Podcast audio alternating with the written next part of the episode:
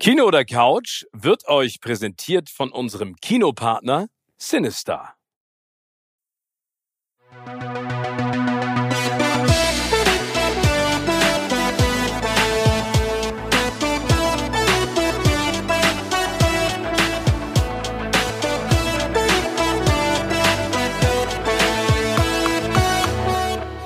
Moin Moin und herzlich willkommen zu einer neuen Ausgabe von Kino oder Couch. Heute wieder in einer besonderen Konstellation. Also nicht, dass sich irgendwas verändert hat in der Liebe zwischen Tim und mir, sondern wieder auf Distanz leben wir unsere Leidenschaft für Kino oder Couch aus.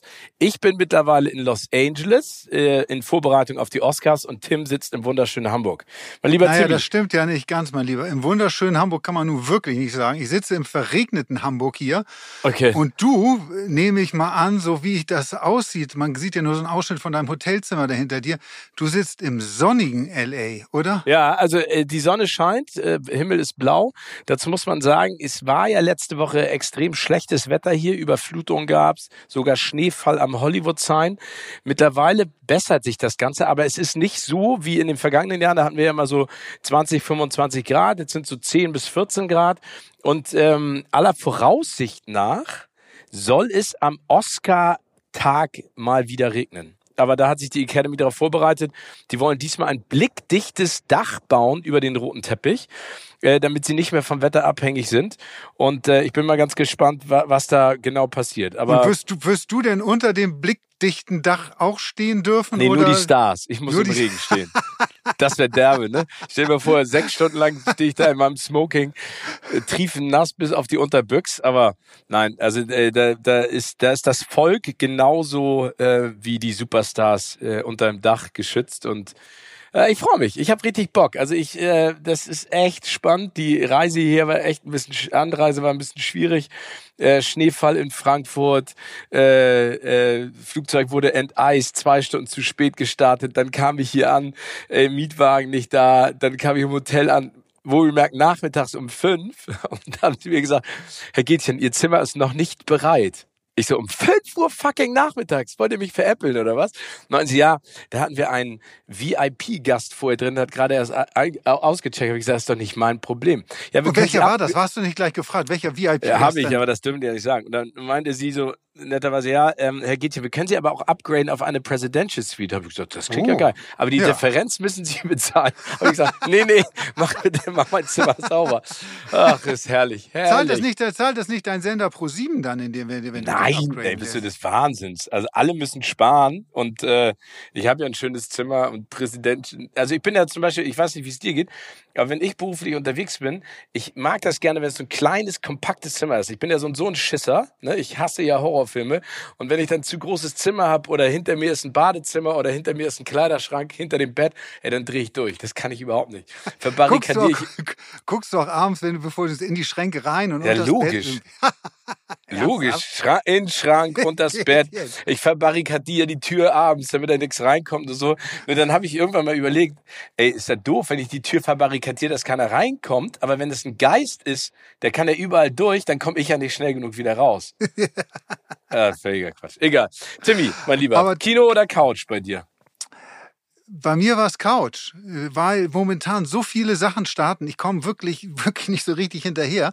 Und äh, unser, unser schöner Podcast hier irgendwie, der, der übt ja auch so ein bisschen Druck auf einen aus. Man soll ja oder muss ja auch viel gucken, irgendwie, damit wir immer neuen Stoff haben, über den wir reden können. Irgendwie. Und, aber, und ab und zu gibt's ja auch Wochen, wo man das Gefühl hat, so, hey, ich habe Netflix leer geguckt, irgendwie bei Amazon läuft auch nichts mehr.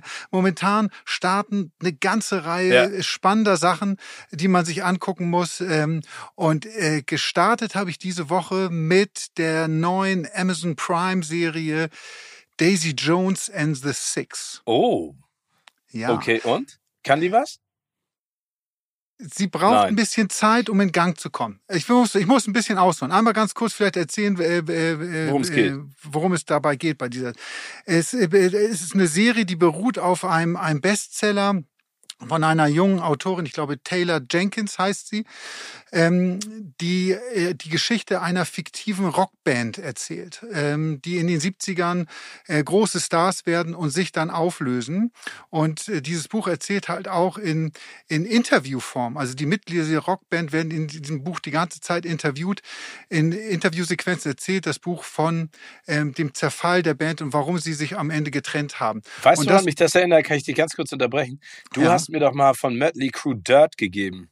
Das Buch Erinnerst ja, die noch? Geschichte von Mötley Ey, Crüe. oh, ja. Wahnsinn. Das ist ja auch in Interviewform, ne? Wo sie alle Ja. aus ihrer Perspektive diesen Zerfall der Band und dann, äh, Wahnsinn. Aber das finde ich ganz cool, die Idee. Okay, So erzähl ist, weiter, ge- Entschuldige. Genau, die Idee ist sehr, sehr, sehr charmant und so ist letztendlich auch die Serie jetzt umgesetzt. Also das ist so eine Art Mockumentary, ja. Also man, man sieht die Mitglieder dieser Band dann immer ähm, die in Interviewsituationen, wie sie erzählen, was damals passiert ist und dann ja Schnitt in, in die in die Situation dann jeweils rein. Und ich bin einfach großer Fan dieser Zeit der 70er und der Musik, die da entstanden ist. Und dieses Buch hat auch als Vorlage äh, die Band Fleetwood Mac und die Liebesgeschichte zwischen der Sängerin Stevie Nicks und dem Gitarristen Lindsey Buckingham von, von Fleetwood Mac. Und ich liebe Fleetwood Mac, ich liebe die Eagles, ich liebe den Sound dieser, dieser Zeit, also diesen West Coast Sound auch. Ähm, und das ist auch die Musik, die Daisy Jones and the Six spielen in, in, in der Serie. Äh, deshalb war ich davon ohnehin erstmal angefixt. Ich mag die Mode. Ähm, es ist ohnehin, können wir alle, du kannst dich auch schon mal darauf vorbereiten, Steven, es wird dieses Jahr ein großes 70s Mode-Comeback geben. Du kannst deine alten Schlaghosen wieder rausholen. Ich bin sehr gespannt, wie ich habe ich hab von früher nur eine Jeansjacke aus Jeanshosen genäht, die hole ich wieder raus. Oh ja, sehr, sehr spannend. Also ich kann dir sagen, da wird modetechnisch einiges passieren. Ähm, also und das läutet diese Serie auch ein bisschen mit ein, dieses, dieses 70s Comeback, was uns da erwartet. Und ähm, ja, am Anfang, die Serie braucht so ein bisschen, um in Gang zu kommen. Du denkst auch am Anfang so, brauche ich jetzt zum 192. Mal die Geschichte des Rock'n'Roll und einer Band mit Drogen, Alkohol und Groupies und hat man das nicht alles schon 10 Millionen Mal gesehen? Ähm, es ist sehr charmant erzählt und die Serie kommt so Stück für Stück in Gang. Es gibt bislang, bislang ähm, nur drei Folgen bei Amazon Okay. Prime.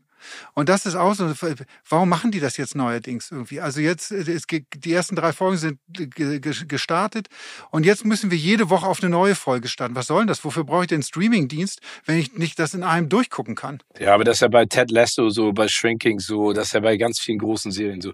Ich finde das ja okay. Ich finde es ehrlich gesagt auch gar nicht so schlecht, dass es in die Richtung geht. Das ist ja so ein bisschen das, das Gucken von früher, dieses Momentum wieder zu erzeugen, so das Talk of the Town zu machen, weil dadurch kontrollieren sie natürlich, dass sich die Leute darüber auslassen, über die sozialen Medien. Wenn du es einmal in einem Rutsch durchguckst, dann ähm, geht, laufen die ja immer Gefahr, dass der eine oder die andere etwas verrät und sozusagen dieses Guckerlebnis versaut. Ich finde das ehrlich ge- gesagt äh, ganz spannend. Mir geht's zwar auch auf den Keks, wenn ich das gucke und so total danach lechze, dass es weitergeht, aber ich finde es grundsätzlich eine gute Idee, wieder in die Richtung zurückzugehen. Ja, die haben, das Problem hierbei war, also für mich, dass die ersten zwei Folgen waren okay. Also ich Okay. finde die Darsteller gut, ich fand es äh, ganz unterhaltsam, aber ich war schon so, huh, ob ich da wirklich bei der Masse an Sachen, die man so gucken kann, ob ich wirklich dabei bleibe. Aber dann haben die gefühlt, ich habe das Gefühl zum, also alle, ihr müsst das alle mal gucken und dann sagen vielleicht, ob ihr, ob ihr das genauso seht. Das Gefühl mit der Musik. Ah ja? Also erstmal vielleicht eine Sache noch vorweg. Man muss Bock auf die Musik haben, wenn man das, weil es wird viel gesungen und geschrammelt und so weiter in, in, in dieser Serie. Und wie, Ja. wenn man die Musik kacke findet, dann ist man auch nicht so richtig dabei. Aber was, die haben so einen Trick angewandt, den ich total spannend finde, nämlich, dass diese Band von der ersten Folge, am Anfang sind die noch sehr hölzern, kein guter Sound, die Songs sind so ulalala, also man kommt nicht so richtig rein. Zum Ende der dritten Folge, und das kann ich glaube ich erzählen, ohne zu spoilern, kommt es zum ersten Mal dazu, dass die, die Hauptfigur Daisy Jones mit dem, mit einem anderen, also dem, äh, einem Mann zusammen singt, die gründen dann gemeinsam eine Band. Das ist äh, so der, der Start von dieser Band Daisy Jones and the Six. mhm. Die singen zum, sind zum ersten Mal im Studio zusammen und singen dann. Und dieser Song ist so großartig. Und das Okay. ist so das Ende. Und das, und irgendwie, als wenn sie da nochmal alles aufgedreht haben irgendwie. Also da, das ist das erste Mal, dass man wirklich von der Musik richtig gepackt wird und denkt, wie geil. Und das, so rückblickend habe ich fast das Gefühl, die haben das richtig äh, so aufgebaut, dass die am Anfang nicht so geil klingen und du wirklich so die Entstehung und, und, und Entwicklung dieser Band so ein bisschen so Stück für Stück miterlebst, bis zu diesem magischen Moment, wo die selbst merken in der Serie auch, ey, wir haben hier was gemeinsam. Wir haben das, wir können wirklich was Cooles hinkriegen. Ja, das ist super. Da, da kriege ich immer Gänsehaut. Das ist super cool. Ja. Und das hat die letzte Folge hat diesen Gänsehautmoment. Also das klingt genau nach einer Serie nach meinem Geschmack, weil ich bin ja auch ein Riesenfan von Almost Famous. Das ist ja immer noch einer meiner absoluten Lieblingsfilme Kate Hudson, wo es ja auch um diese Band geht und Groupie und den Rolling Stone, diesen jungen Reporter, der sozusagen mit denen mitreist. Da gibt's ja auch diese Tiny Dancer Sequenz wie sie im Bus Im alles zusammenfahren. Und lustig, wo du das sagst, genau das ist der Film Almost Famous, an den ich auch die ganze Zeit überdenken musste. Und wer den mag, ich glaube, der wird auch diese Serie mögen. Und äh, weil es genau dieses Gefühl hat, die Musik, äh, die ganze Ausstattung, die Kostüme, äh, das ist alles wirklich perfekt umgesetzt und die Darsteller sind auch gut. Und da hatte ich am Anfang so ein bisschen meine Bedenken. Die Hauptrolle Daisy Jones spielt äh, ähm, Riley Keough, die mhm. Enkelin von Elvis, ähm, die echt gut singen kann. Die war vorher ab keine Sängerin, die hat für die Serie singen gelernt ähm, und macht das echt echt doll. Dann ja. spielt äh, mit Camilla äh, Morone, das ist die Ex-Freundin von Leonardo DiCaprio. Also jetzt welche glaub, von den die letzte die letzte 25. Weil die 25 geworden ist? Genau, die ist 25 die geworden. Okay. Er trennt sich immer von seinen Freundinnen. Wenn sie 25 geworden werden, dann trennt er sich von ihr. Das war die letzte, die also mit, äh, ich glaube, zwei, drei Tage nach ihrem 25. Geburtstag hat er Schluss gemacht. Und da habe ich immer gedacht, oh, die haben sie bestimmt nur besetzt, weil sie halt zu dem Zeitpunkt, als sie damit angefangen haben, die Serie zu drehen, sie die Freundin von Leo war. Aber die macht es echt, echt gut. Also ah, cool. ähm, Suki Waterhouse Model spielt äh, da auch ihre erste größere äh, Filmserienrolle, macht das auch super. Also ich finde äh, der Car, den Cast gut.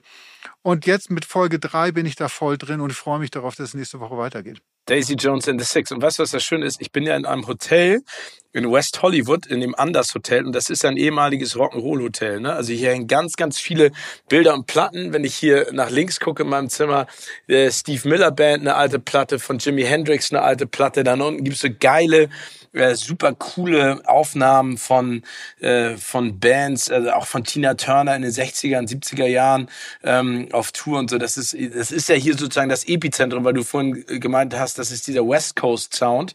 Genau. Das ist ja total spannend. Und was ich daran auch interessant finde, ist, dass äh, diese diese alten Zeiten, ne, die 60er, 70er und 80er Jahre, ja auch seriell gerne genommen werden, weil ich das Gefühl habe, dass sie sich dann nicht mit diesem ganzen Handy-Quatsch und Computer-Quatsch und Social-Media-Quatsch auseinandersetzen müssen, sondern dass du kannst es viel straighter erzählen, ohne komplett den Faden zu verlieren. Also finde ich, äh, finde ich total cool. Aber genau, ähm, eine, eine Sache muss ich noch mal ganz kurz irgendwie, bevor wir zum, zum, zum nächsten Thema rübergehen, irgendwie über Daisy Jones äh, sagen. Produziert von Reese Witherspoon, Oh. Die Produktionsfirma. Oh. Ja, und es ist wieder, ja, der Ansatz, haben wir ja schon mal drüber gesprochen, von der, von der, von der Reese, äh, junge Autorinnen zu fördern, junge Filmemacherinnen zu fördern. Also Regie haben dort auch Frauen geführt. Ähm, und vor allem auch weibliche Geschichten zu erzählen. Und ähm, das, was diese Serie auch tut, ist, äh, Frauen, die zu dieser Zeit, ja, also das war ja echt eine super Macho-Szene. Und ähm, Frauen auch eine, eine Präsenz in dieser Serie zu geben und, und, und ihren Blickwinkel und ihr, ihr Dasein damals in dieser Musikszene irgendwie darzustellen, was echt stark ist und was für, fand ich als Mann, ich meine, ich habe damals ja nichts damit zu tun gehabt, aber man schämt sich für die Männer teilweise in dieser ja. Serie. Also wie die mit Frauen umgehen und was für eine Einstellung die allgemein haben, wie man denkt, so Gott, was für Affen sind das bloß irgendwie. Ja. Also, aber das macht diese Serie wirklich, wirklich stark und gut. Cool. Ja, die gucke ich mir auch an. Finde ich super. Also ich habe auch äh, ein bisschen Couch gemacht, kein Kino. Ähm, und ich habe mich mal, äh, um bei der Musik zu bleiben, nochmal um einen Oscar-nominierten Film gekümmert und zwar den indischen Film RRR. Der ist ja als äh, hat er eine Nominierung bekommen für besten Song Natu Natur und dann bin ich so ein bisschen weiter so in die indische Filmszene reingedriftet und habe mir noch die Mumbai Saga angeschaut und muss sagen, ey, ich finde das so geil. Ne? Ich, also, also RRR geht ja im Prinzip um zwei komplett gegensätzliche äh, Menschen. Der eine ist ähm, ein Polizist und der andere wohnt äh, auf dem Dorf. In Indien ist sozusagen der, der Beschützer dieses Dorfes. Und dann wird ein, ein Mädchen entführt von englischen Kolonialisten, sozusagen einfach mitgenommen aus diesem Dorf, so nach dem Motto, ja, können wir, und die arbeitet dann bei uns bleibt bei uns. Und dann will der Beschützer des Dorfes ähm, das Mädchen befreien, äh, trifft auf diesen Polizisten. Die beiden haben so eine geile Rettungsaktion und befreunden sich. Und das ist dann so die, die innigste Männerfreundschaft aller Zeiten. So wie zwischen äh, uns beiden. So wie, so wie zwischen uns beiden, nur dann irgendwann realisieren sie, oh Gott, der eine jagt den anderen und dann müssen sie sich entscheiden zwischen Freundschaft oder Feindschaft. Und, äh, wie der eine jagt den anderen. Der eine, genau, weil der Polizist soll sozusagen verhindern, dass der Beschützer des Dorfes das Mädchen findet, weiß aber nicht, als die sich beide treffen, dass er das ist und merken einfach, die ticken gleich und werden so wie Brüder. Es ist äh, drei Stunden lang ähm, äh, mit so unfassbar, unfassbaren Tanzszenen, aber auch Actionsequenzen. Also James Cameron, habe ich ja schon mal gesagt, äh, äh, hat sich darüber ja äh, in, in Tiefe und Breite und Größe ausgelassen, weil er so ein Riesenfan dieses Films ist. Und wie gesagt, in der Mumbai-Saga geht's dann basierend ähm, auf einer auf True Events, wie man so schön sagt, um ähm, einen Mann, der sozusagen zum Mafiosi von Mumbai aufsteigt und äh, also so, so ein Mafia-Epos. Ähm, und da gibt es so viele, also Nummer eins, indische Actionfilme arbeiten so viel mit Slow, Slow-Mo, also so mit ja. Slow Motion. Also das heißt, ich glaube, wenn du, wenn du alle Slow-Mos schnell abspielen würdest, wäre jeder Film eine Stunde kürzer. Aber das ist echt, also das ist so, also, also so ganz theatralische Musik, immer Close-ups von den Augen, wie sie sich angucken. Relativ, also Mumbai sage wird relativ wenig gesprochen. Es wird immer nur in Zeitlupe gegangen oder gekämpft. Ne? Es ist, ey, es ist, es ist der absolute Wahnsinn. Aber es macht trotzdem total Bock und es ist so, so diese diese Urtriebe. Da finde ich, also in der Mumbai Saga finde ich die Rolle der Frau ehrlich gesagt auch ein bisschen sehr pseudomäßig flach, aber das, das sind Filme, die machen einfach Spaß. Und ich finde, was die halt wirklich so geil machen, ist äh, dieses Spiel äh, aus Farbe, Action, Klischee, großer Liebe. Und in der Mumbai-Saga, weil ich wollte auf den Film ein bisschen eingehen, das ist so, so lustig, dann machen sie so Verfolgungsjagden, ne? Aber dann steigen sie halt in Trabi ein und verfolgen dann so einen alten Mercedes. Also es ist ja logisch, dass das dann keine hochwertigen Lamborghinis oder sowas sind, aber das ist halt also so Kleinbusse. Dann steigt dieser indische Held, äh, mir fällt sein Name gerade nicht ein, der, der wirkt so wie so Arnold Schwarzenegger auf Indisch, ähm, in diesen Bus ein, mit dem, und das ist so ein kleiner Mitsubishi-Bus, der also da passen von dem noch nicht mal zweieinhalb rein, aber es, und das sind dann so Verfolgungsjacken. Das sieht so total lustig aus aber trotzdem cool. Und es gibt eine Actionsequenz, auch da treffen dann natürlich alte Freunde aufeinander, auch ein Polizist und der Bösewicht. Und die kloppen sich in so einem, in so einem, äh, in so einer öffentlichen Toilette. Und das hat mich also es ist, glaube ich, auch im Prinzip kopiert von äh, dem von der Prügelei. Mission Impossible. Wie bitte? Mission Impossible, genau. Mission Impossible. Henry Cavill und Tom Cruise, wo die sich ja so dermaßen an die Gurgel gehen. Ist ja einer der, einer der größten Kampfszenen überhaupt ähm, aus diesem Genre und das kopieren sie eins zu eins. Also ich bin da jetzt so ein bisschen eingetaucht ähm, und gucke mir da jetzt noch ein paar mehr an. Äh, hatte da aber sehr viel Spaß bei, aber das ist zeitweise wirklich so ein bisschen, ähm, äh, ja, wie soll ich sagen, sehr, sehr klischeehaft, aber das funktioniert halt und ich kann allen nur raten, Natu Natu ist ein toller Song, der wird ja auch bei den Oscars sehr wahrscheinlich performt werden. Ähm, bin ich mal gespannt, ob der eine Chance hat, weil der hätte meiner Ansicht nach auch als bester fremdsprachiger Film nominiert werden müssen, hat es dann da leider aber nicht geschafft. Aber du sagst es gerade, da wird auch getanzt in dem Film. Also ist es schon ja. so ein Bollywood-Ding dann? Also wie man das klassisch kennt, dass die auf einmal da so Gruppentänze machen? Ja, aber, aber das ist eher so ein, also äh, in RRR kommen die dann, ähm, also das ist ja zu Zeiten der britischen Kolonialherrschaft und dann kommen sie in diesen riesen Palast, äh, wo der britische Offizier, keine Ahnung, einen Empfang hält oder irgendwas und die sind halt so Männer des Volkes, ne? Und kommen dann da rein und werden so ein bisschen belächelt von den englischen Aristokraten und dann packen die halt mal kurz ihre äh, Tanzschuhe aus und das ist echt äh, super. Also, weil das ist in so, einem in so einem riesen Park, in so einem riesen Anwesen und dann dancen die da und, äh, äh, und dann äh, machen die solche Be äh, Übungen vor und dann sollen die Engländer das nachtanzen und dann ist das so ein Stand-off, wer länger durchhält und am Ende fallen die Engländer alle in Ohnmacht und der eine hält das dann bis zum Ende durch und das ist aber es macht Spaß. Also es ist cool. Du guckst ich muss dir an echt, ja, ich, ich habe bislang überhaupt zum, zum indischen Film gebe ich zu nie so richtig den, den Zugang ja, cool. Also das ist ein Film, ich meine, wie gesagt, du musst dich auf drei Stunden einlassen, ne? Also Englisch mit äh, äh, Englisch-Indisch mit, mit Untertiteln. Aber ich äh, bin da reingerutscht in diese Welt und ich finde das wirklich beeindruckend. Ne? Dann gibt's auch so eine so eine Szene, wo so ein, so ein Wagen reinrast mit Tigern und Löwen und allen und die attackieren dann die Engländer und so. Und das ist alles CGI, aber das sieht wirklich gut aus. Also wirklich richtig gut. Ähm, und, ja, nicht äh, so wie bei der Schwarm. Ich habe ja da Hast du, Die- hast du jetzt geguckt? Ich habe jetzt, ja, ich habe es angefangen, ich habe aufgehört wieder. Es ist wirklich, ich will, mir ja gerne mal ein eigenes Bild von allen Sachen machen, irgendwie, die, die, die es so gibt. Und ich hatte die vielen schlechten Kritiken gehört. Wir hatten darüber gesprochen, du fandst ihn ja auch nicht gut. Ich muss leider allen komplett recht geben. Das Ding ist so vergrützt irgendwie, das äh, ist wirklich furchtbar. Schade. Also, obwohl ich die Special Effects bei der Schwarm gar nicht so schlecht finde, der Rest ist so ein bisschen. Aber es ist so krass, ne? Weil ich habe mit meiner Mutter drüber gesprochen und die meinte so, ey, die, ich finde die Serie so toll, wieso findest du die doof? Und dann habe ich mich auch so selber in Frage gestellt, warum finde ich die doof? Aber wir haben da ja ähnliche Tendenzen. Es ist einfach so ein bisschen flach und kommt einfach nicht so richtig aus dem Quark. Und ich habe jetzt übrigens gehört, dass der Showrunner, für den ja immer Werbung gemacht wurde, so nach dem Motto von Game of Thrones und sowas, Ja. der hat bei Game of Thrones, war der nicht Showrunner, ne? Sondern, Also das ist seine erste Serie als Showrunner. ja. Ne? Also Was, was, hat, er, Game also hat er überhaupt nichts mit Game of Thrones zu tun? Ich dachte, Doch, das aber auch immer nicht gelesen. in der Funktion, ne? Also weil, weil das ist ja immer Werbung dafür gewesen. Und ich möchte mir jetzt auch nicht zu nahe treten, das ist dann auch immer gemein. Ne? Ich glaube, du musst das noch ist mal dann- erklären für, für unsere Zuhörerinnen und Zuhörer, was ein Showrunner, glaube ich, für, ich glaube, das ist Ja, also ein Showrunner ist 100%. derjenige, der im Prinzip die, die Show von A bis Z durchplant. Ne? Also sozusagen umsetzt. Das nennt man Showrunner heutzutage. Also der inhaltlich, genauso wie visuell, genauso wie castingtechnisch eigentlich in alles involviert ist, was da passiert. Außer, dass er jetzt das Ganze bildlich, regietechnisch umsetzt. Ja, genau.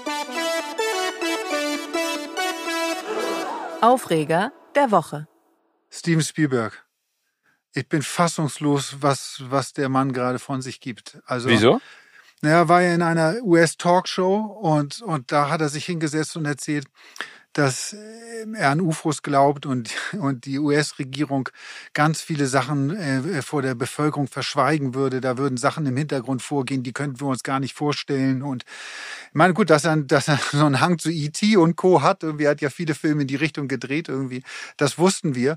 Aber dass er so, ja, so eine verschrobene Wahrnehmung hat, irgendwie finde ich schon echt extrem. Wieso? Aber. Also, aber da bin ja, ich jetzt mal in gespannt. Richtung, Aber was? Weil das in die Richtung Verschwörungstheorien geht irgendwie.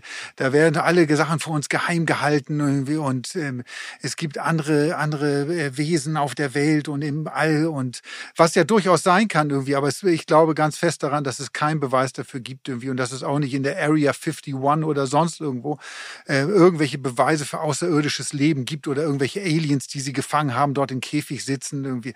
Sorry, das glaube ich einfach nicht. Okay, also, aber da, ähm, also Nummer eins, ne? Ich glaube ja, es ist völlig absurd, nicht zu glauben, dass es da draußen nicht anderes Leben gibt. Ne? Also das, d- d- das sage ich jetzt mal allgemein.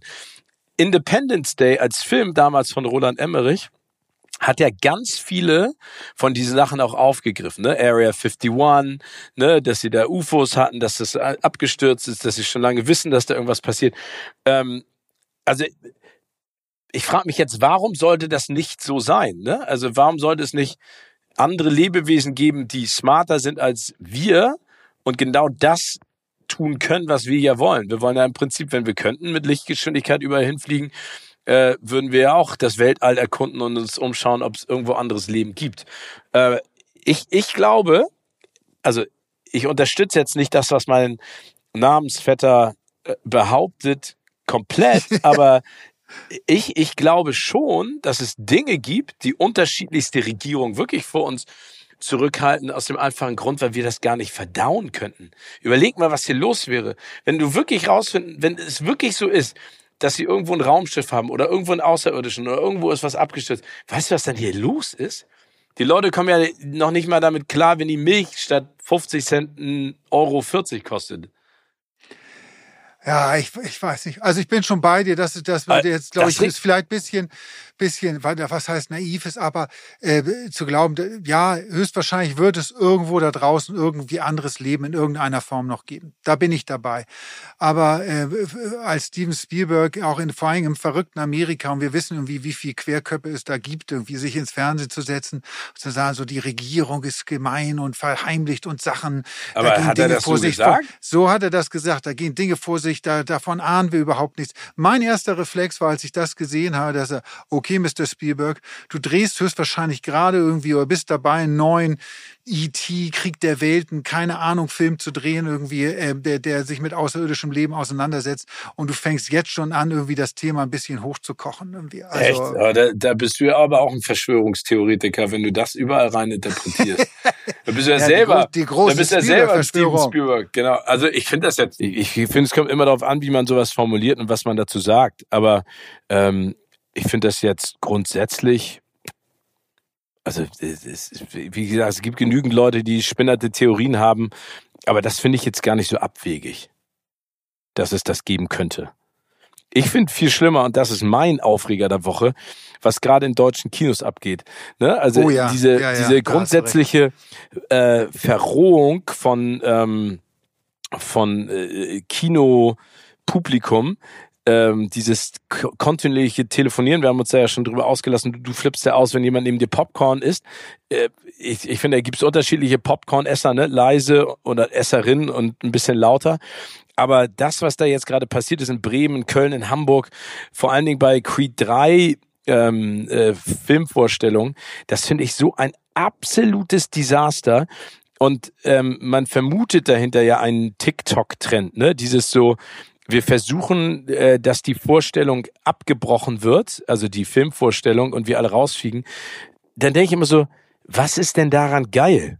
Also ja, ich glaube, glaub, wir müssen noch einmal für alle, die das noch nicht so richtig mitbekommen haben, ich finde es auch ein mega Aufreger. Es ist, es ist in diesen Kinos in, in ich glaube, in Köln und Essen war es ganz extrem, in Hamburg ist es auch dazu gekommen. Ja, mit ähm, Hundertschaften von Polizei. Genau, dass mehrere Jugendliche vor allen Dingen in dem Fall ähm, die Kinovorstellung so massiv die ganze Zeit gestört haben, über Sitze gelaufen sind, rumgesprungen sind, die ganze Zeit laut geredet, gesungen haben, alles Mögliche um sich die, gekloppt haben, ne? also gekloppt Spaß haben, die, gekloppt haben. Genau, ähm, alles in, mit dem Ziel, dass am Ende äh, die Polizei anrücken soll und die Kinovorstellung abbrechen muss und ähm, ja, offenbar, wie, wie du gerade gesagt hast, äh, ist dann ein Tick, neuer TikTok-Trend, der, der irgendwie die Leute auf dazu aufruft, irgendwie, hey, macht so da, da, da Schulter dran irgendwie. Ich bin da fassungslos. Ich bin fassungslos irgendwie, wie, wie, äh, was in einigen Köpfen vor sich geht. Ich finde, das ist total asozial. Das ist eine absolute Frechheit. Und stell dir mal vor, ich, du oder, und ich sitzen da in diesem Kino drin und dann stehen wir auf und sagen, ey Leute, könnt ihr das mal lassen? Dann wirst du mit Popcorn und Nachos beschmissen, bepöbelt, wirst zwischendurch irgendwie abgefilmt, dann drehen die Leute alle durch. Kann mir einer mal erklären, was dann, was ist daran cool? Also was ist Sinn und Zweck dieser Sache? Nummer eins, es ist für alle anderen zahlenden Gäste ganz, ganz schlimm. Nummer zwei, wie fühlst du dich, wenn du als junger Teenager alleine mal ins Kino gehst und zwischen diesen Assis sitzen musst? Da kriegst du Angst. Und das ist doch, das ist doch das Schlimmste, was passiert. Nummer drei, den Kinos geht extrem viel Kohle verloren dadurch. Nummer vier, sie müssen das alles sauber machen. Nummer fünf, ähm, die, die, die Filme verlieren ja auch Box-Office Kohle. Und Nummer 6, wo soll das denn hinführen? Das war letztes Mal ja schon bei den Minions so, wo das dann so stylisch war. Alle kommen in, in, in Anzügen, in schwarzen Anzügen, setzen sich rein. Das finde ich ja okay, ne? Also wenn ihr so ein Flashmob macht und so. Aber in der Sekunde, in der es Randale gibt, in der Sekunde, in der Menschen bedroht werden, in der Sekunde, in denen ihr Dinge kaputt macht, rumbrüllt, warum? Warum? Kann mir das einer von diesen Spacken mal erzählen? Das nervt da mich so dermaßen. Da gibt es keine. Da, ich, da wird dir niemand wird dir, dir erklären können, warum das, warum sie das cool finden, warum sie das machen. Ja, aber also jetzt mal ganz im Ernst, das muss in irgendeiner Art und Weise aufhören, dass das jetzt Trend ist, dass das jetzt auf einmal gesellschaftsfähig wird und akzeptiert wird und man nichts gegen machen kann. Dann verweist du dieses Hauses und kommen sie beim nächsten Mal wieder. Ich habe überhaupt gar keinen Bock mehr drauf, ins Kino zu gehen, wenn ich solche, solche Idioten-Geschichten höre. Warum? Warum? Ja, und es fängt, und es fängt im Kino an und es wird, wird weitergehen, wird an anderen Plätzen und so weiter und wie. Und letztendlich ist es einfach, ja, allen, allen Mitmenschen gegenüber unfassbar respektlos. Und äh, man, die Leute, diese Typen ziehen nur irgendwie ihr Ding durch irgendwie und scheißen wirklich auf alles um sich rum. Ja, aber, aber, aber das, also das ist ja dann anscheinend wirklich ein, ein gesellschaftliches Problem. Ne? Wir haben ja in der letzten Woche ähm, über Sonne und Beton gesprochen. Ein, ein Film, der ja zeigt, was los ist, ne? Also in der, in der Perspektivlosigkeit vieler Jugendlicher. Ne? Und da muss dann meiner Ansicht nach aber auch das ist ja ein viel größeres Problem, ohne das jetzt riesiger zu machen, als es vielleicht ist. Aber dann muss sich die Politik einfach auch mal überlegen, was machen wir in Zukunft? Ne? Wie können wir einfach äh, diese Ghettoisierung und diese Verrohung der Gesellschaft auch aufhalten? Das heißt, wie können wir garantieren, dass Jugendliche ihren Frust über das, was passiert, schulisch, haben wir auch schon mal drüber gesprochen, das ist ein Desaster, was an deutschen Schulen unterrichtet wird und auch teilweise passiert. Ne? Wir haben Lehrermangel von 25.000 oder mehr in Deutschland. Aber da muss man sich ja überlegen, wo führt das hin? Also das sind ja Anzeichen für etwas, was nicht geht. Und dann kann man ja auch ähm, Vergleiche ziehen, zum Beispiel zu Frankreich. Ne? Da gab es ja auch Kinorandale. Ähm, aber wenn, wenn sich da auf einmal ganze Banlieues, da gibt es ja auch Filme drüber, genau. ähm, auf einmal nur noch Straßenklopper reinlassen, wo, wo geht das hin?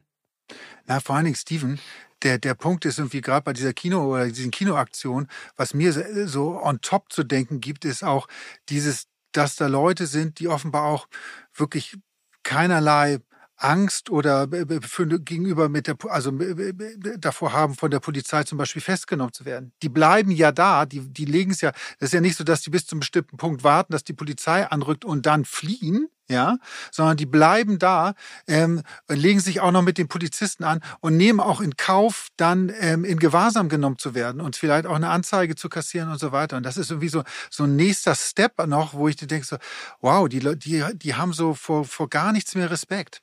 Ja, also ich glaube, da muss man wirklich, ähm, muss man sich wirklich überlegen, wie das in Zukunft funktioniert. Und alle, die zuhören, die jemanden kennen, der da dabei war, ihr sagt denen nochmal, das ist totaler Quatsch. Was für ein Blödsinn. Sollen die echt ihre Energie woanders reinstecken, als anderen Leuten die Freizeit zu versauen und im Prinzip ja auch so viele Jobs zu gefährden durch so ein Verhalten. Ähm, das ist äh, regt mich absolut auf. Aber dieses, ja, also, ja, entschuldige. Und ja, und na, und die, und die Leute, die jetzt zuhören, die dabei waren irgendwie und irgendwie auf die blöde Idee kommen, uns irgendwie äh, Mails oder sonst was zu schreiben, wo sie erklären wollen, warum sie das machen und wie lasst es sein. Ja, es bitte. bringt sowieso nicht irgendwie, weil äh, die, die Erklärungen irgendwie werden nur dummerhaft sein irgendwie und im Zweifel. Obwohl ich würde mir das gerne mal durchlesen, wie doof das ist, wie sie das erklären. Ja, Finde ich auch ganz spannend. Also wenn ihr dabei wart, schreibt uns gerne mal eine Mail und erklärt mal, was da in eurer Birne losgeht. Und ich lese das kurz mit Tim durch, dann geht Tims Puls wieder innerhalb von zwei Sekunden auf 4800 und dann koche ich ihn wieder runter mit einer netten Geschichte. Aber das ist ja, kommen wir vielleicht von, von, von, von diesem Aufreger zu einem anderen Aufreger, der ja auch mit den Oscars zusammenhängt, ne, aus dem vergangenen Jahr, äh, die Ohrfeige von Will Smith, die ja, äh, sag ich mal, zu vielen Repercussions, wie man so sagt, in, im Englischen geführt hat, ne, ausgeschlossen aus der Academy, äh, Chris Rock, ähm, äh, irgendwie der, der, das Opfer.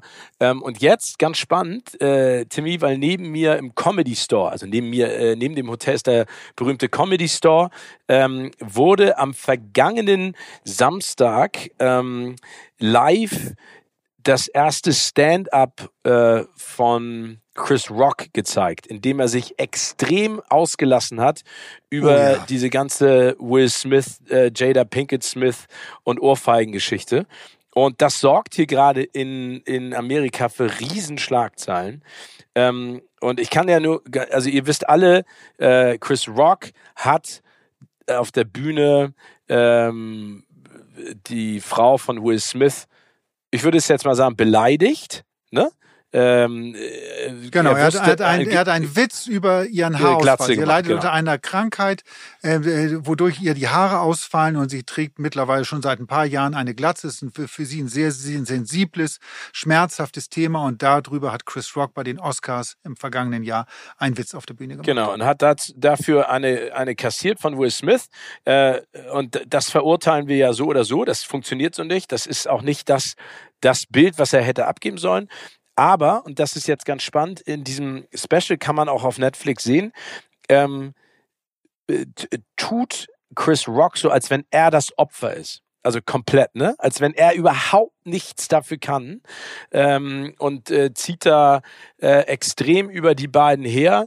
Ich äh, habe dann äh, gestern im Auto so eine Talkshow im Radio gehört, wo Stevie Wonder zugeschaltet wurde, der gesagt hat, ja, ey, super special und er kann das total verstehen. Chris Rock, wo dann der Moderator meinte, ja, aber ganz kurz mal, äh, warum kannst du das verstehen? Also wenn er wirklich das Opfer ist, ne? Warum kommt dann sein Special eine Woche vor den Oscars raus? Natürlich. Nummer eins. Warum kassiert er dafür 40 Millionen Dollar? Und Nummer Jemand. drei, ne? Also warum, warum hat er nicht schon viel früher etwas dagegen getan? Und wenn ihn das so wurmt, ne? Äh, das war dann auch die Diskussion. Warum treffen sich die beiden nicht mal und, und diskutieren das aus? Also Na, Chris, du, du hast ja. du, du, hast es gerade, du hast richtig. Eine Woche davor 40 Millionen, 40 Millionen kassierte dafür. Eigentlich wenn Chris Rock ein fairer, netter Bursche wäre, dann würde Will Smith die Hälfte abgeben. Weil, wenn wir auch mal ehrlich sind, ist er ähm, der, bevor diese Ohrfeige stattgefunden hat im vergangenen Jahr, war Chris Rock eigentlich mehr oder weniger abgemeldet in Amerika auch. Der hat noch sein Stand-up-Programm gehabt, aber das ist, war kein großer Erfolg. Die letzten Filme, ich erinnere nur Saw Teil 95, irgendwie hat er ja auch gedreht, äh, sind alle mehr oder weniger unter Ausschluss der Öffentlichkeit abgelaufen. Also die große Karriere des Chris Rock war vorbei und durch eine Ohrfeige ist er wieder so ins Gespräch gekommen und das ist ganze Ding ist auch jetzt ein bis ins kleinste Detail von guten Managern geplantes Ding, der Zeitpunkt, was er sagt. Äh, und er hat ja auch nicht nur, nicht nur über, über Will Smith gesprochen, und er hat ja auch noch über ein anderes Thema gesprochen, über Meghan Markle yeah. zum Beispiel. Ja, ja genau. also, und ähm, hat sich Meghan und Harry auch vorgenommen irgendwie, ähm, und, und die durch den Kakao gezogen. Also, das ist, ähm, das ist alles ganz genau geplant. Ich wollte noch eine Sache ganz kurz sagen zu Chris Rock. Ja. Ähm, und zwar, ähm, äh, das ist ja, also in diesem Zuge wird natürlich auch seine Oscar-Moderation auch nochmal auseinandergenommen und analysiert. Ne? Und damals, das muss man dazu ja sagen, ich finde, er ist ja auch kein Sympath. Ne? Also ich bin nicht Überhaupt Lager nicht. Chris Rock. Ähm, äh, ich finde nicht gut, was Will Smith gemacht hat, aber ich finde definitiv, dass Chris Rock es in der Vergangenheit ähm, überzogen hat. Und es haben sich ja damals nach seiner Moderation ganz viele aus Hollywood über seine aggressive Art zu moderieren oder Witze zu machen aufgeregt. Ne? Also der hat ja eine ganz aggressive Art, Comedy zu machen, die ich auch sehr schwierig finde. Absteiger der Woche. Unser guter, oder dein, deiner nicht, weiß ich ja irgendwie, aber mein guter Freund Jeremy Clarkson ähm, ist wirklich der Absteiger der Woche, muss man leider so schön sagen. Äh, ähm, wir hatten ja auch ähm, vor ein paar Folgen schon mal darüber gesprochen, ähm, was bei Jeremy so los war. Also vielleicht einmal nochmal für alle, die es nicht gehört haben. Jeremy Clarkson, britischer Moderator, bekannt geworden äh, durch die BBC-Sendung Top Gear, eine Autosendung, ist dann bei der BBC rausgeflogen, weil er einem jemanden, einen Produzenten am Set geschlagen hat, äh, was natürlich wirklich auch überhaupt nicht geht. Da hat die BBC ihn gekündigt.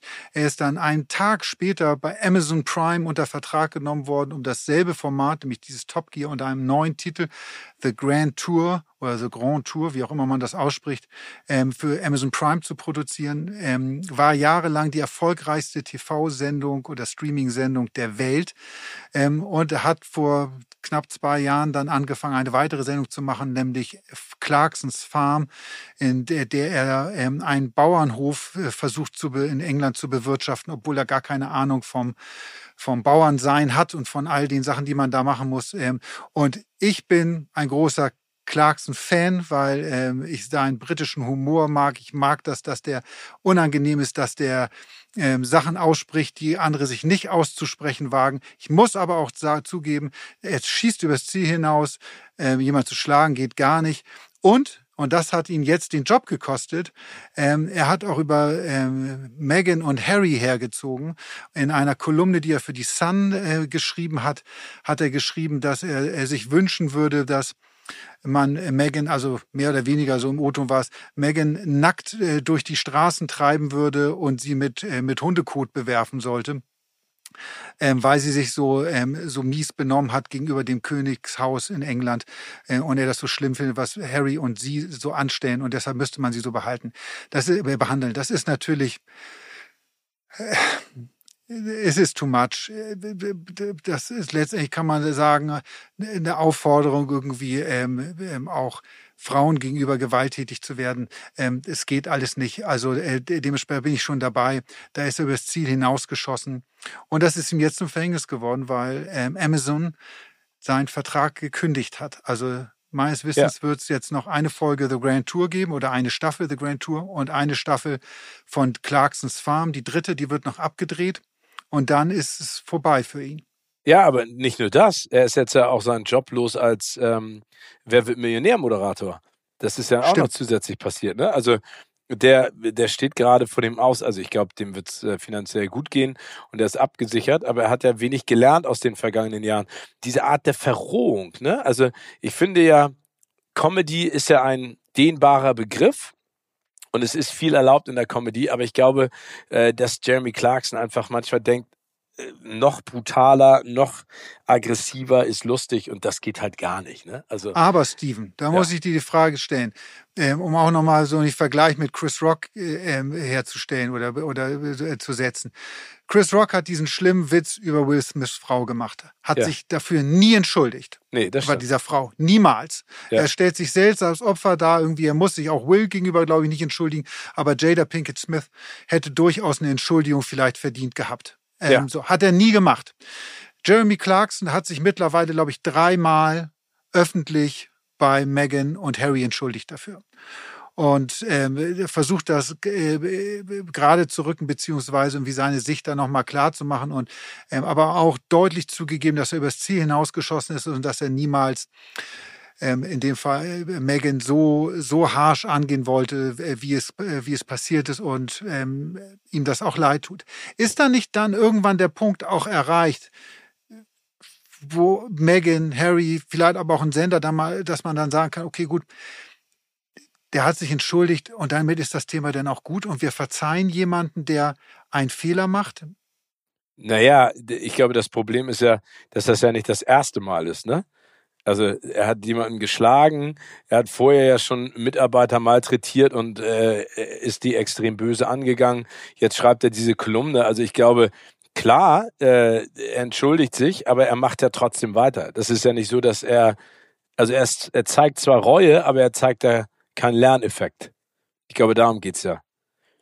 Also vielleicht ist es dann, also ich glaube, dass wir auf der einen Seite äh, auch äh, momentan, äh, es werden zu schnell radikale Entscheidungen getroffen. Ne? Also du hast ja überhaupt gar keine Möglichkeit mehr, ähm, äh, dich zu rehabilitieren. Das ist auch da kann man wieder eine Oscar-Parallele ziehen. Ne? Vor paar Jahren hat man ja äh, Kevin Hart gefragt, ob er ähm, die Oscars moderiert. Und dann hat jemand alte Tweets hervorgeholt, wo er sich homophob und frauenfeindlich in seinen Witzen geäußert hat und sofort wurde er sozusagen gecancelt. Ne? Also das, das ist ja ein, ein ganz schwieriger Grund, auf dem man sich bewegt in der Hinsicht. Ich glaube, jeder hat schon mal etwas Falsches gedacht und ich glaube auch jeder hat sich mal Definitiv, nicht gut verhalten. Äh, die Frage ist halt, wie lange hängt das hinterher? Und bei Jeremy Clarks ist, glaube ich, einfach das Problem, dass der ja an unterschiedlichen Punkten bisher in seiner Karriere unter Beweis gestellt hat, dass er seinen eigenen Kopf hat, ne? dass er weiß, es gehört dazu, sich zu entschuldigen, aber nicht viel daraus gelernt hat. Da gibt es andere Beispiele, wo man dann sagt, äh, auch James Gunn und es gibt ja tausend Leute, wo, wo, wo auf einmal etwas aus der Vergangenheit rausgekramt wird, wo dann gesagt hat, aber so hast du dich damals verhalten, wo man dann auch sagt, ja, das war scheiße, aber ich habe ja daraus gelernt und jetzt bin ich anders. Ne? Ähm, ich finde ich finde schwierig. Ich finde einige Entscheidungen auch zu hart. zu drastisch. Ich bin jetzt kein Jeremy Clarkson-Fan, ne? Ich habe mir das gerne ab und zu mal angeguckt, aber das ist eine absolut berechtigte Frage von deiner Seite. Sehe ich genauso. Ne? Ich überlege, also ich denke da nur manchmal, Jeremy Clarkson muss doch wissen, wenn er diese Kolumne in der Sun schreibt, zu einem Zeitpunkt, wo so und so alle über Harry und Meghan reden, dass das gefundenes Fressen für die Öffentlichkeit ist. Also er muss sich ja schon drüber im Klaren sein, was für Auswirkungen das geschriebene Worte haben. Und das ist schon mit Scheiße beschmeißen, durch die Straße treiben, nackt und so. Das, das, das geht zu weit. Ne? Das ist auch, ja, das finde ich dann in der Sekunde auch nicht lustig. Ne? Das geht definitiv zu weit. Ich glaube, dass da Clarkson ist halt bekannt dafür, Sachen auszusprechen und zu kritisieren. Auch zum Beispiel die britische Regierung äh, was viele sich nicht in der Form so trauen. Da, dafür, glaube ich, lieben ihn die Briten auch, dass er halt irgendwie so eine, so eine Mentalität hat. Ich spreche das so an. Vielleicht ist da auch so ein bisschen, ja, ist das so der, der, der, die Geister, die ich rief, indem ich irgendwie dafür stehe, muss, bin ich der Meinung, immer noch einen draufzupacken, immer noch mehr genau. Gas zu geben und so weiter. Und dann komme ich am Punkt und tue vielleicht Sachen irgendwie, die, die ich im, im Endeffekt gar nicht so, so meine. Ich zumindest finde es schade. Ich habe diese Sendung, ich, ich, bin überhaupt gar kein Autofan äh, und äh, fahre auch gar nicht so gerne Auto. Äh, Kannst du ja auch nicht so gut, ne? Also das ist ja. Wollte ich gerade sagen. Alle, da kommen wir gleich nochmal zu so, so, einer Geschichte irgendwie, aber alle, die mich kennen, wissen, dass ich auch nicht der beste Autofahrer auf diesem Planeten bin. Aber ich habe mir trotzdem The Grand Tour immer gerne angeguckt, weil es, weil es so viel mehr als eine Autosendung für mich war und ich diese Typen einfach gut, gut fand. Ja, das kann ich auch absolut verstehen. Serie der Woche. Kommen wir mal zu etwas Positiven und zwar wieder zu einem äh, wirklich genialen Ding aus deutschen Landen und zwar einer Serie nennt sich Luden. Für alle, die es nicht wissen, Luden werden Zuhälter genannt, ne? Und äh, Zuhälter werden Luden genannt. Zuhälter werden Luden genannt. Vielen herzlichen Dank. Da kennst du dich besser aus. Genau. Und wer und, die Serie äh, geguckt hat, weiß auch schon, Nutte ist eine Beleidigung und Hure ist eine Berufsbezeichnung. Ah, okay, siehste. Und ähm, es geht da im Prinzip um, um Hamburg, Anfang der 80er Jahre, ne? ähm, und zwar über äh, den, den schönen Klaus, Klaus Barkowski, der sozusagen gerne Glamour und Reichtum in seinem Leben haben möchte. Er ist ein smarter junger Mann und er möchte gerne zum, äh, zum großen äh, Zuhälter Luden aufsteigen und äh, fängt an äh, als Anführer eines kleinen kriminellen Kartells namens Nutella-Bande, die es ja wirklich gibt, und mischt sozusagen den Hamburger gab, ne? Kiez also in mittlerweile den 80er. Gibt's, mittlerweile gibt's die nicht mehr. Also Achso, genau, äh, gab, Genau. Und äh, genau. die Serie ist äh, wirklich absolut beeindruckend. Ähm, ist natürlich äh, Gewalt, Sex gehört logischerweise bei einem solchen Thema dazu.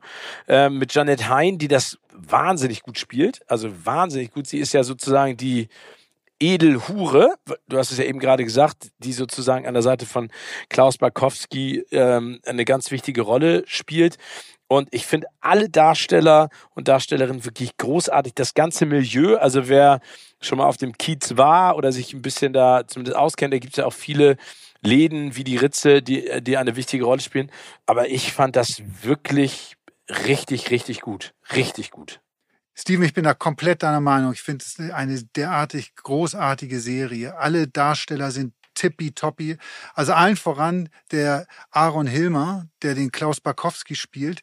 Der war mir, muss ich fairerweise sagen, vorher gar nicht so ein richtiger Begriff. Ich bin begeistert von dem, wie er den spielt.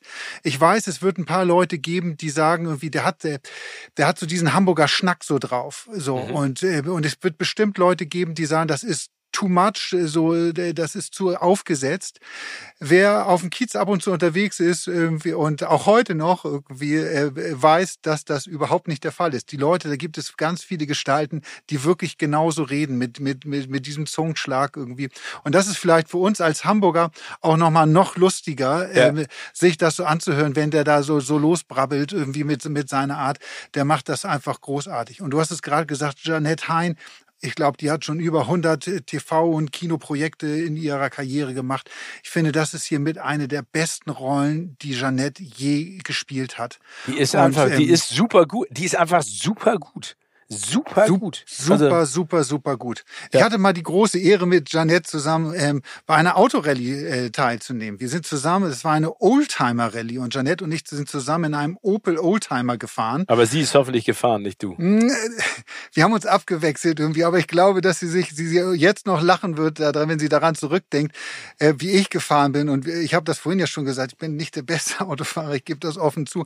Äh, es gab bei dieser Rallye so Teilprüfungen, die man absolvieren musste. Und eine war, da mussten wir so ein, ein im, im, Kreis einen Parcours fahren. Ähm, und es war eigentlich mehr oder weniger nur im Kreis fahren. Und du, du bist gestartet und musstest in einer bestimmten Zeit, also die durftest du nicht überschreiten, im Ziel ankommen. Also es ging nicht um Schnelligkeit, sondern es ging um Timing, dass Okay. du ungefähr so ab, dass du möglichst nah an dieser, an dieser vorgegebenen Zeit ins Ziel kommst. So. Und ähm, ich habe es geschafft, mich auf dem Kreisverkehr zu verfahren. Es war so peinlich. Ich bin, ich bin einmal zu früh links abgebogen und war dann auf einmal wieder beim, beim Start. Und der, der, der, der Sprecher der Rallye hat sich auch lustig gemacht über mich und gesagt, guck mal, er fährt eine Ehrenrunde. Ähm, es war ganz peinlich. Oh, Mensch, mein armer Timmy. Ich hoffe, du hast nicht zu sehr gesehen. Aber ich muss dazu auch nochmal auch eine Lanze brechen für Jeanette Hein. Ähm, ich habe jetzt schon viele Premieren auch mit ihr zusammen gemacht und sowas. Ich sehe sie auch, treffe sie auch immer wieder gerne. Eine so herzliche, liebenswerte, tolle Frau. Also ich gönn ihr all den Erfolg, der hoffentlich mit Luden noch größer wird, weil den hat sich absolut verdient. Genau. Ich vielleicht gönn auch den, gönn den ganzen Team der, der, der Ja. Produktion, Regie, allen Darstellern, gönn ich, dass das Ding richtig durch die Decke geht. Ähm, und wer mal ein bisschen Sp- sich einen Spaß machen will, der sollte noch mal gucken, ähm, sich alte Folgen, es gab ja, äh, der, der Kiez ist ja schon in, in vielen Serien und Filmen thematisiert worden.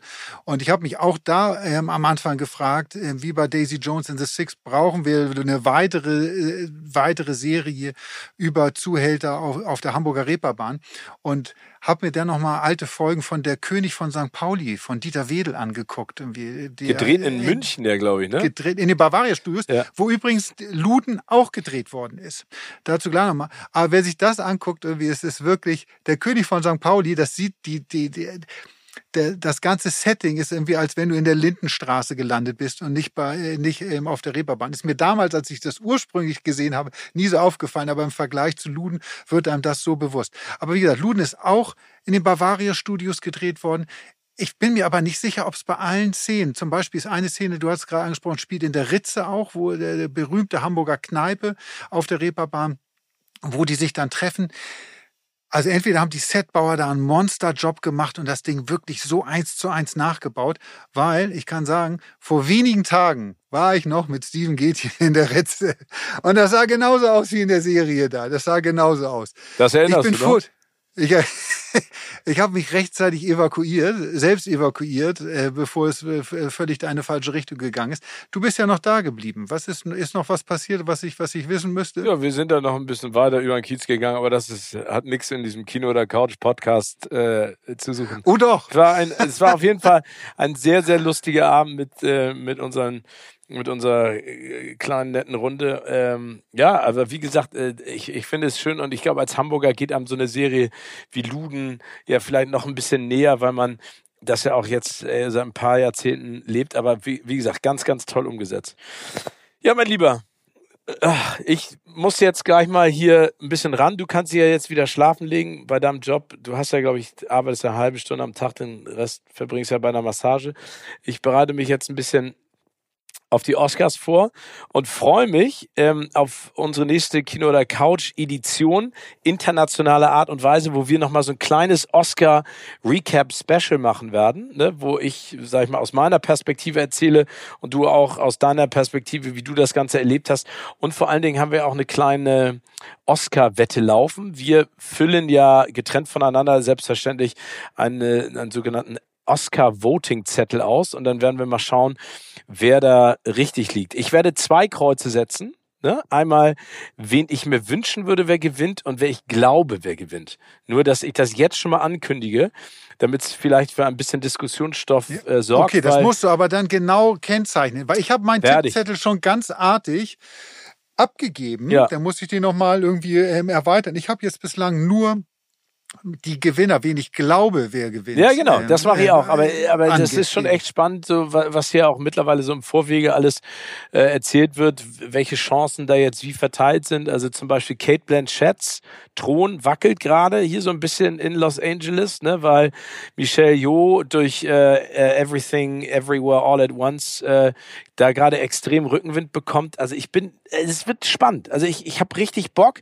Ich hoffe, ihr guckt alle zu. Ganze live auf Pro7 in der Nacht äh, von Sonntag auf Montag und dann ähm, äh, wird ein bisschen äh, drüber geplaudert. Also ich wünsche euch eine tolle Woche, Timmy, und du bleibst vor allen Dingen gesund. Und ich herze dich aus der Ferne. Mein Herz schlägt immer für dich, aber ich herze dich auch aus der Ferne. Ich herze dich auch zurück, fühl dich geknutscht und befummelt. Ähm, Nee, das nicht, auf, bitte. Pass auf in der Sonne, ja, Ja. das äh, creme dich immer gut ein. Ja, Und dann, mein Lieber, ja, sehen wir uns in wenigen Tagen, ja, äh, schon wieder. sehr schön. Bis dann. Tschüss. Tschüss.